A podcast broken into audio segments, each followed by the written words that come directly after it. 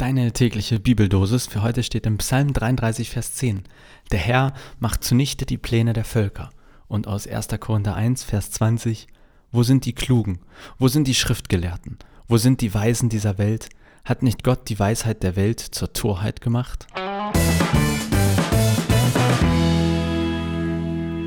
Moin, schön, dass du wieder einschaltest bei Vitamin C, deiner täglichen Bibeldosis. Wir sind schon beim elften Türchen, wenn man so will, also beim, bei der ersten Folge, äh, bei der elften Folge hier in der aktuellen Staffel und bald ist schon wieder Advents, Halbzeit, ruckzuck ist Weihnachten und dann ist das Jahr vorbei. Wahnsinn. Ich weiß, es ist so eine Floskel, aber ich möchte sie trotzdem nutzen. Wow, ist dieses Jahr schnell vorbeigegangen. Und ich hätte nie gedacht, dass uns auch in diesem Winter Corona wieder oder nochmal so im Griff hat. Und ich muss sagen, die beiden heutigen Verse haben mich ein wenig getriggert mit Blick auf das Jahr. Da heißt es ja in diesem Vers, Gott macht die Pläne der Völker zunichte. Völker, das waren die Nicht-Israeliten, die Nicht-Christen, wenn man so will. Und das ist wohl eher so zu verstehen im Sinne von, da schmieden andere Pläne gegen uns und Gott macht dann diese Pläne zunichte. Das finde ich relativ schwer auf uns heute zu übertragen, aber Pläne machen, die dann vernichtet werden, hey, das kenne ich nur zu gut aus diesem Jahr oder aus der ganzen Pandemie. Nun glaube ich nicht, dass Gott dahinter steckt, aber was ich spannend finde, in diesem Psalm, in diesem Vers steckt die Erfahrung oder die Hoffnung zumindest, Gott greift in unser Leben ein. Gott ist nicht oben auf der Wolke und guckt Netflix, sondern er ist auf eine vielleicht nicht immer verständliche Art und Weise, aber er ist hier bei uns am Werkeln. Und beim zweiten Vers wurde ich dann gleich mehrfach getriggert. Da heißt es ja, wo sind die Klugen? Wo sind die Schriftgelehrten? Wo sind die Weisen dieser Welt? Das war ja auch in der Pandemie, das ist ein Thema, oder nicht? Also einerseits Experten, so wichtig wie vielleicht noch nie oder lange nicht mehr, Andererseits wurden alle möglichen Leute zu Experten. Wenn jemand einen Doktor, ups, hier gegen das Mikro gestoßen, wenn jemand einen Doktor in irgendwas hatte, meistens war es ja doch ein weißer alter Mann, der in Rente war und oder in Rente ist und so viel Zeit hat, dann wurde schnell aus so einem Doktor für irgendwas auch mal der YouTube-Pandemie-Doktor. Wo sind die Weisen dieser Welt? Da geht ja wirklich ein, auch wenn das wieder so eine Floskel ist, heute ist Floskeltag, ein Bruch durch unsere Gesellschaft.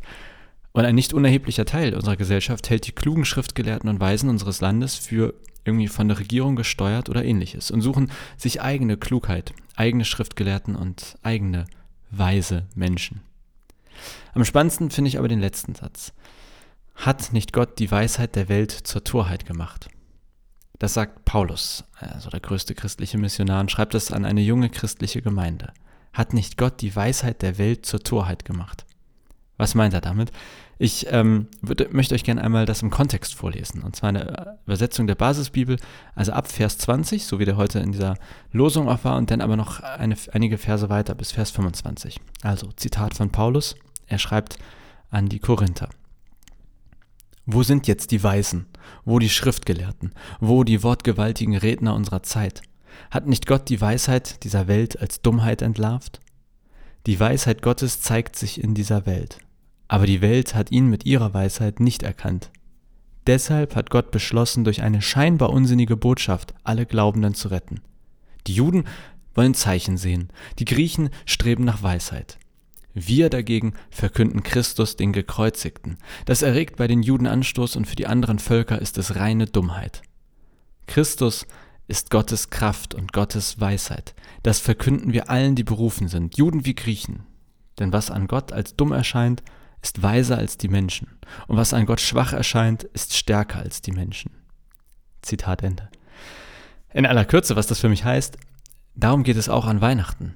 Diese Botschaft, der krasse Gott hat sich als kleines Kind in die Welt gegeben. Das finden manche anstößig, also heutzutage zum Beispiel die meisten Moslems. Die haben ja kein Problem mit Jesus an sich, ist ein großer Prophet, auch für die für sozusagen klassischerweise oder für die meisten so angesehen. Aber Gott als Mensch, nee, auf keinen Fall. Viele finden das auch mit Gott und Jesus einfach nur dumm, also alles andere als weise.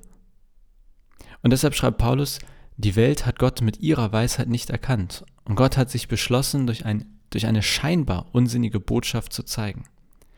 Das bedeutet ja, Paulus sagt, hey, das, was wir da erzählen von Gott, vom Gott der Bibel, das ist für viele unsinnig. Was ein Schwachsinn, sagen sie darauf. Für mich ist ein Vergleich tatsächlich die Liebe. Ich äh, habe gestern mit äh, Trixie haben wir einen Film gesehen. Äh, wir waren in der Sneak Preview, also wussten nicht, was kommt, und es kam Aline. Also irgendwie ich, ein Film über Celine Dion oder auch nicht. Also das ist jetzt keine Biografie, aber quasi eine ausgedachte Geschichte, die sehr nah an ihrem Leben so entlang geht. Ähm, und es geht darum, dass diese Aline sich in jemanden verliebt, der knapp 30 Jahre älter ist. Und das finden natürlich irgendwie erstmal alle nicht toll und so weiter. Es wird von außen belächelt. Was für ein Quatsch, Unsinn, such dir doch einen in deinem Alter. Hey, aber das war Liebe, also wie es dargestellt wurde. Und das äh, hat mich so ein bisschen heute daran erinnert, dass es durchaus Sachen gibt, wo vielleicht viele von außen sagen, was ein Schwachsinn, was für einen unsinnigen, unsinnigen Quatsch, den du da sagst oder machst. Was aber nichts darüber aussagt, ob es nicht in Anführungszeichen wahr ist oder auch etwas Gutes sein kann. Ich glaube nicht, dass es das an sich hier bei Paulus darum geht, etwas gegen Weisheit zu sagen. Es geht explizit, glaube ich, um die Weisheit der Griechen und der jüdischen Schriftgelehrten. Es geht um die Weisheit, die Gott nicht erkennt. Könnte auch sagen, es geht um die, die die Liebe Gottes nicht erkennen. Und ich finde, dass also einer meiner Lieblingsprediger, Rob Bell, hat das, hat das mal ganz schön gesagt oder verglichen.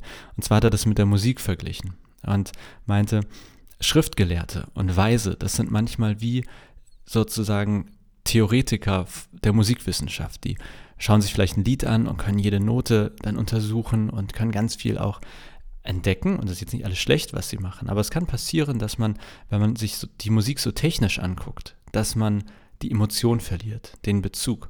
Und jemand anderes, der vielleicht keine Ahnung hat, der gar keine Noten lesen kann, der hört die Musik, schließt die Augen und ist voll getroffen.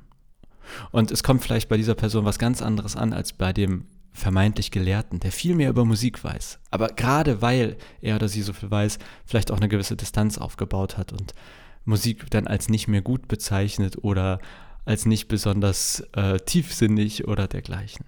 Und ich hoffe, ich kriege das jetzt hier nochmal so alles zusammengebunden, was ich hier aufgemacht habe.